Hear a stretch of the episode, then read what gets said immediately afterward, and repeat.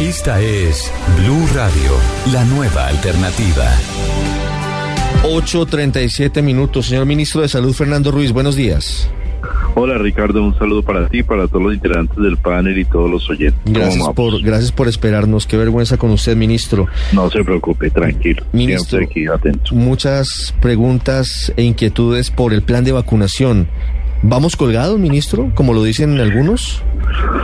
Yo creo que vamos a la velocidad que viene dándose desde el acopio de, vacunas. En este momento ha llegado al país 509 mil, de las cuales durante los últimos cuatro días han llegado más de 200 mil. Esas están en proceso de distribución, pero digamos que de las 300 mil que tenemos eh, ya distribuidas al país, eh, aproximadamente llevamos 206 mil 45 aplicadas. Los números Realmente esperamos que se nos incrementen en términos de aplicación a partir de la próxima semana, dado que el fin de semana entre el 7 y el 9 nos van a llegar más de un millón y medio de vacunas al país. Eso nos va a dar seguramente un impulso muy fuerte. Por ahora todo depende más que de la capacidad de aplicación, depende del acopio y la llegada de vacunas que ha sido el factor más, más digamos, la ruta crítica pasa por allí. Sí, podría ser más rápido la, vacunación, ministro, eh, si todavía nos faltan un poquito menos de 94 mil vacunas de las 300 mil que tenemos ya distribuidas. ¿Falta velocidad en las regiones y en las ciudades? Sí, a, a ver, esto es muy importante tenerlo en cuenta, que esto depende tanto de tener vacunas, de distribuirlas, como de la capacidad de los territorios para aplicarlas. Y evidentemente hay una diferencia muy grande entre las zonas urbanas, donde la aplicación puede hacerse mucho más rápida, a las zonas rurales, a los departamentos con alta ruralidad, donde hay que hacer una distribución a más de mil municipios rurales, donde hay que, hay que llevar las vacunas y hacer todo el proceso de aplicación.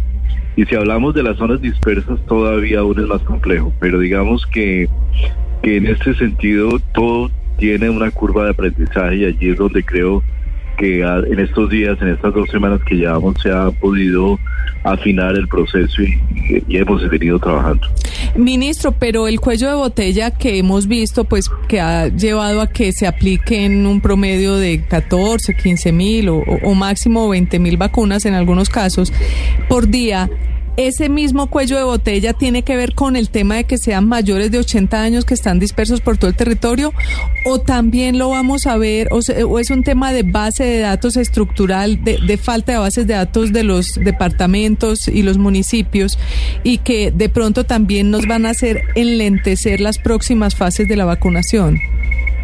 Pues mira, base de datos en este momento prácticamente está consolidada en su totalidad nosotros tenemos ya un millón doscientos mil personas mayores, cerca de 370 mil personas de primera línea de talento humano en salud y también ya estamos cargando la segunda línea, de manera que, digamos, base de datos en este momento hay, seguramente va a haber personas que no aparezcan, pero esto ya es un número relativamente pequeño frente al tema.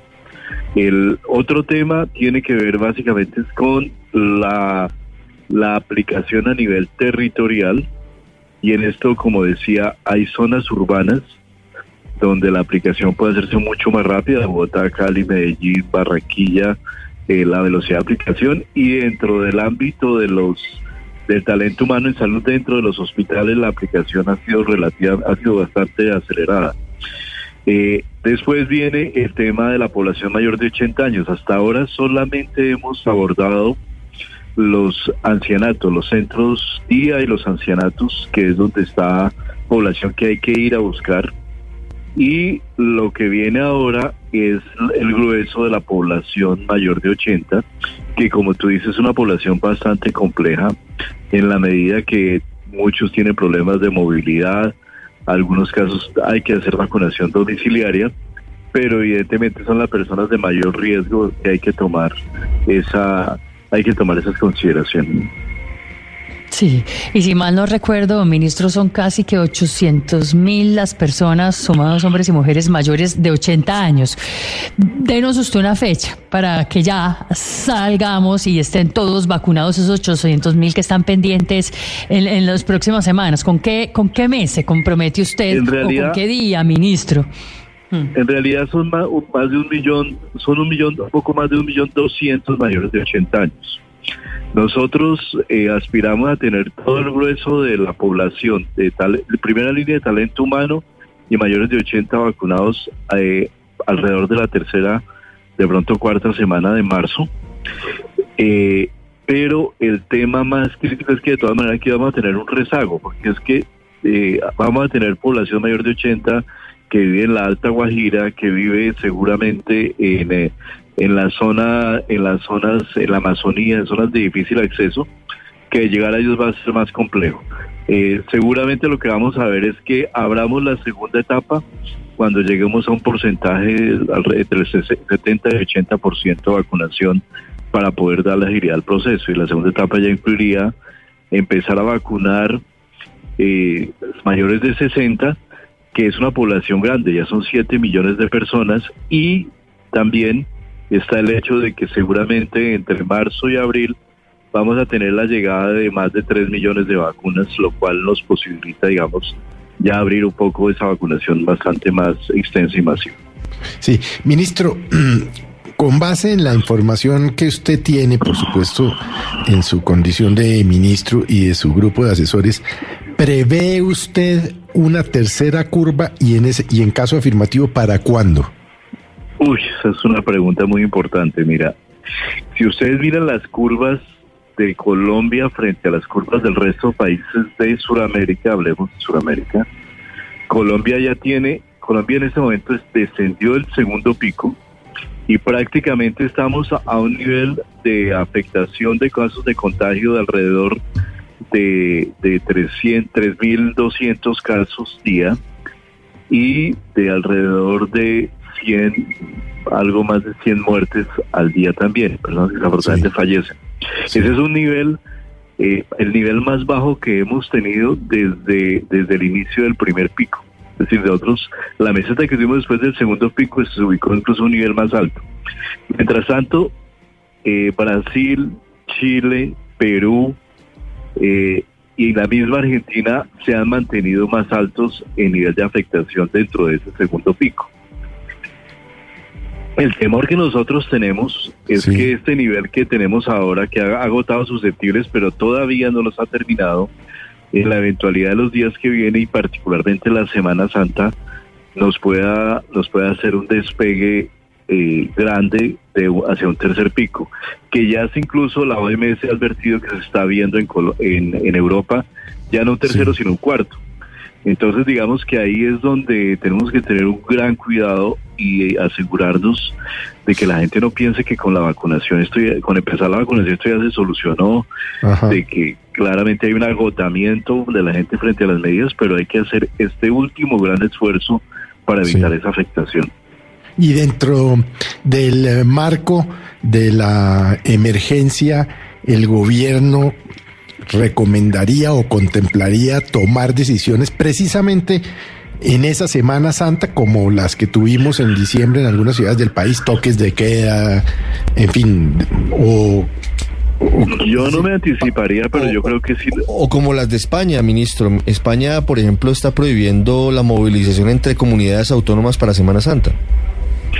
Yo creo que yo no me anticiparía, todavía no hemos analizado el caso en el comité asesor, seguramente lo haremos la semana entrante, pero yo sí creo que responsablemente tenemos que ver qué tipo de medidas tomamos, porque no podemos, sería muy duro permitirnos un tercer pico abrupto en una situación en la cual eh, ya estamos un poco en ampliando la masificación de la vacunación y si nos pudiéramos evitar una afectación grande sería muy, muy importante.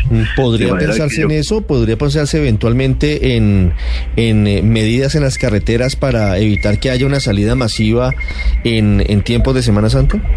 Pues yo no te puedo anticipar eso, pero, pero eh, si esa puede ser una medida, pero sería, hay un conjunto de medidas que sí tenemos que analizar frente a Semana Santa. Creo que es el último gran esfuerzo que los colombianos tenemos que hacer en, en este momento y realmente un tercer pico de, de, las características de este segundo que tuvimos, donde claramente hubo una relación entre las aglomeraciones, los festivos, la llegada a casa, con la, las fiestas, las reuniones en familiares con la mortalidad de población, especialmente de población mayor de 60 años, es un tema que tenemos que estudiar con mucha consideración. Sí, tercer pico, ministro, que hoy ya vive Brasil con dureza, están confinados, ¿no? Totalmente. Tercer pico que hoy ya también comienza a azotar a Chile con tres cuartas partes de la gente nuevamente encerrada en Santiago. Dicen que es el mayor retroceso desde que ha empezado la pandemia. Y tercer pico que, como bien le decía Ricardo, pues ha hecho que países como España piensen en, tomar medidas o estén tomando medidas para que la gente no pueda viajar dentro del país. Usted dice que eso de Semana Santa hay que definirlo la semana entrante, pero ya es tarde, ministro, porque hay gente, tiene usted que tener en cuenta o que alquiló fincas, o que compró tiquetes, o que ya tiene todo listo para, para esa semana mayor. ¿No cree que los cogió ya la noche también en ese tema? A ver, en términos de viajes, lo que vimos en el- la temporada de diciembre es que la afectación del turismo no fue tan grande. Ciudades como San Andrés, incluso Cartagena, que tiene un gran movimiento turístico, realmente la afectación no fue tan grande como sí lo fue en las ciudades donde se generó más reuniones familiares y, y- movimientos dentro de las familias, es decir, donde llegó la familia extendida y se ubicó dentro de la familia y contagió a la persona, al papá o al abuelo que estaba allí y que había estado cuidado y preservado hasta ese momento. De manera que por eso hay que mirarlo con cuidado porque una las afectaciones de los países evidentemente son diferentes, no todas son iguales, pero lo que sí hemos visto en Colombia es que los movimientos de turismo al interior del país no han sido tan críticos ni en las regiones de llegada ni en las personas que viajan como sí lo es la reunión familiar, la reunión en finca, la reunión familiar, la reunión dentro de la casa. Yo creo que eso es lo que hay que mirar con mucho con mucho detenimiento. en espacios cerrados.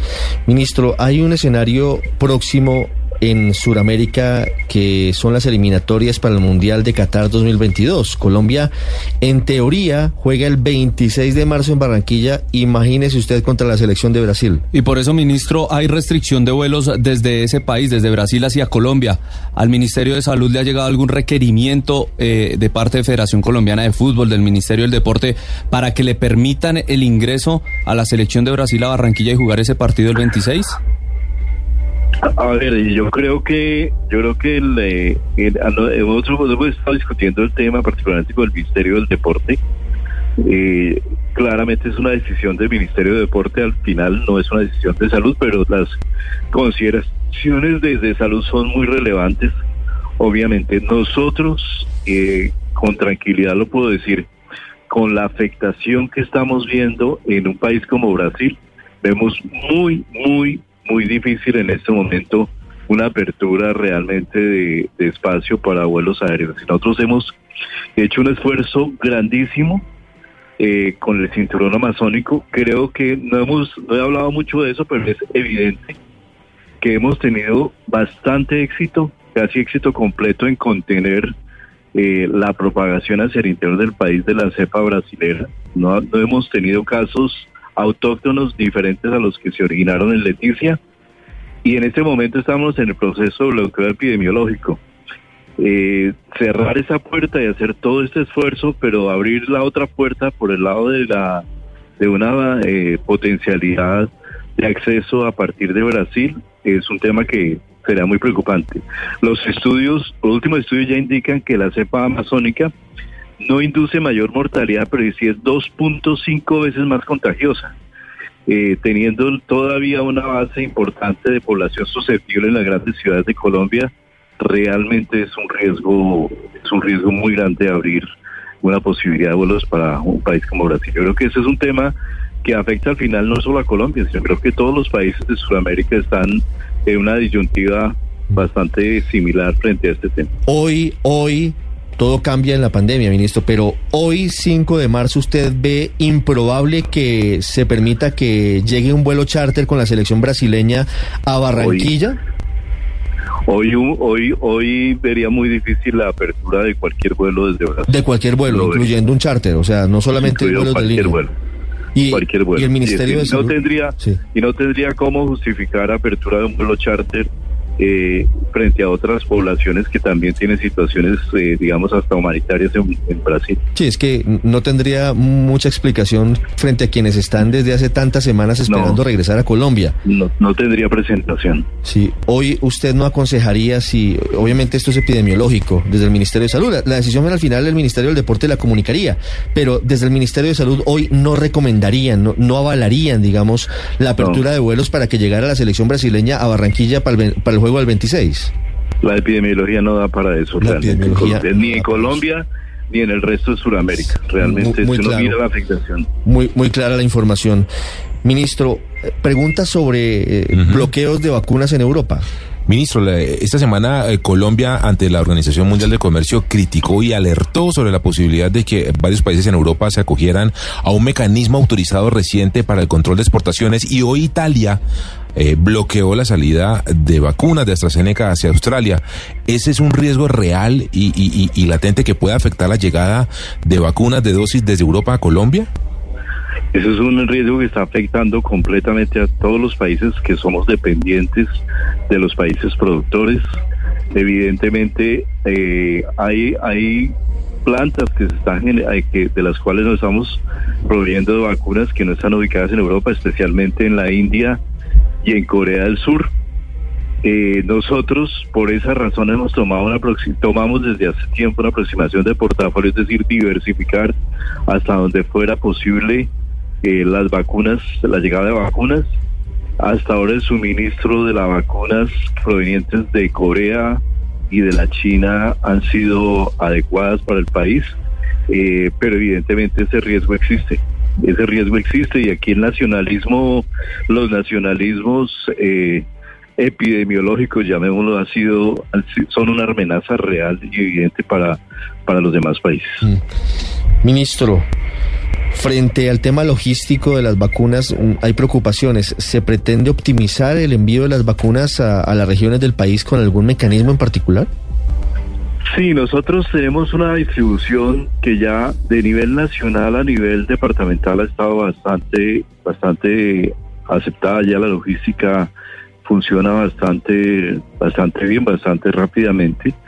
Eh, las dificultades más que está presentando en ese momento es la distribución desde los departamentos hacia mil municipios no, no constituyentes de áreas metropolitanas.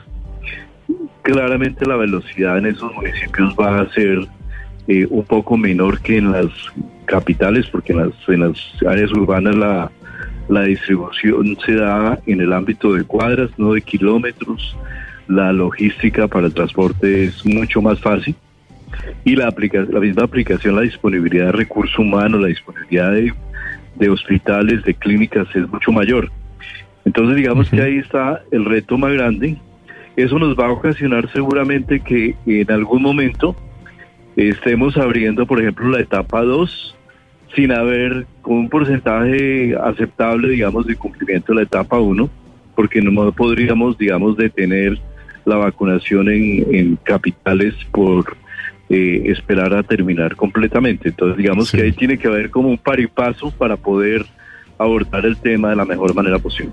Sí, ministro, eh, y, le ofrezco disculpas eh, de antemano si la pregunta le aburre.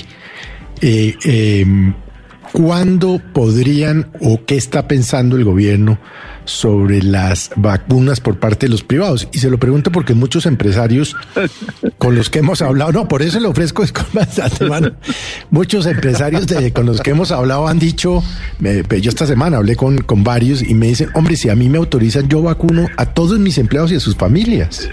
Claro.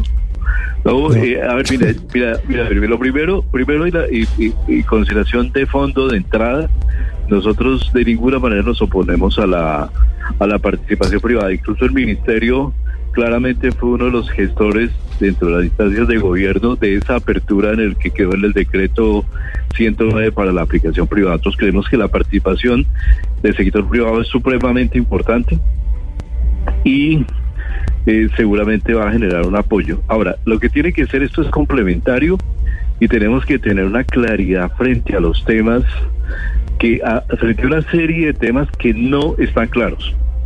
Y, así lo quiero poner taxativamente. Primero, ¿cuán- ¿de cuántas vacunas estamos hablando? Porque es que hasta ahora lo que yo he escuchado es, nosotros podemos vacunar, nosotros podemos vacunar, clarísimamente pueden vacunar, pero la pregunta que yo me hago es, ¿cuántas vacunas realmente estamos en capacidad de aplicar desde el sector privado? ¿De qué número estamos hablando? Porque es que aquí, en esto, al igual que en ventiladores, que en elementos de protección personal, que en reactivos, que en pruebas, hay cantidad de gente que ofrece y habla cantidades, pero cuando uno les dice, tráigame su representación y tráigame la cantidad de certificados vacunas que pueda ofrecer, muchos no vuelven, la gran mayoría no vuelven.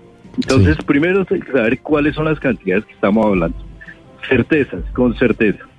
Segundo tema importante es cómo se va a manejar la vacuna. ¿Dónde está la cadena de frío? ¿Dónde está la logística?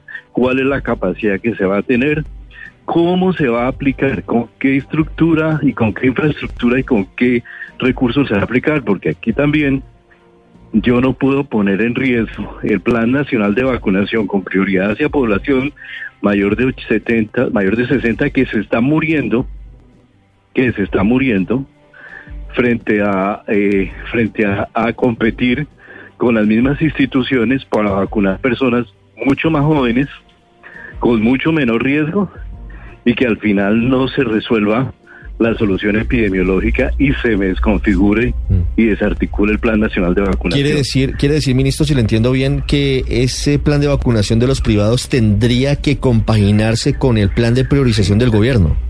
Totalmente, de alguna manera, de alguna manera yo no digo que podamos vacunar algunas poblaciones especiales, pero tenemos que tener claro quién va a manejar los efectos adversos, cómo se van a reportar los efectos adversos, quién va a asumir las responsabilidades sobre los posibles efectos adversos que sean verificados, cómo va a ser la- todo el proceso mismo de validación y de control de calidad del proceso de vacunación. Es decir, esto no es, vacunar no es simplemente coger una jeringa ir a aplicar vacunas. Esto tiene todo un proceso y tiene unos riesgos muy importantes para la población que queremos saber quién lo va a asumir y cómo los va a asumir. Y yo creo que para eso se consolidó la posibilidad de tener una mesa de trabajo donde pensemos las cosas con tranquilidad y técnicamente sobre aspectos objetivos, no sobre los entusiasmos, porque esos los entusiasmos pueden ser pueden tener efectos muy complejos, mucho más complejos que, que la realidad de las cosas Si, como se pueden si, hacer. por ejemplo, unos privados compraran vacunas de Pfizer, ¿ellos tendrían que poner los ultracongeladores?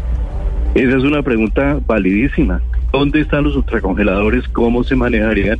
¿Cómo se verificaría que la cadena de ultracongelación se mantenga? ¿Quién lo haría? ¿Quién lo certificaría?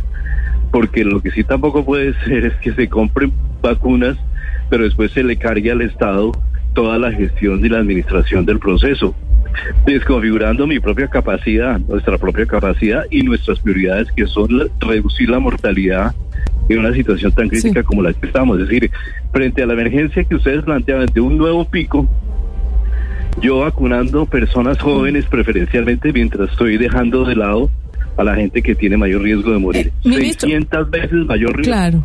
Ministro, con lo que usted nos dice, pues uno prácticamente siente como que se descarta, por lo menos por ahora, mientras pasan los mayores de 80 años y los mayores de 60 años, porque con lo que usted nos está diciendo es que el sector privado no tendría cómo hacer todo el proceso de vacunación si no es apoyándose en el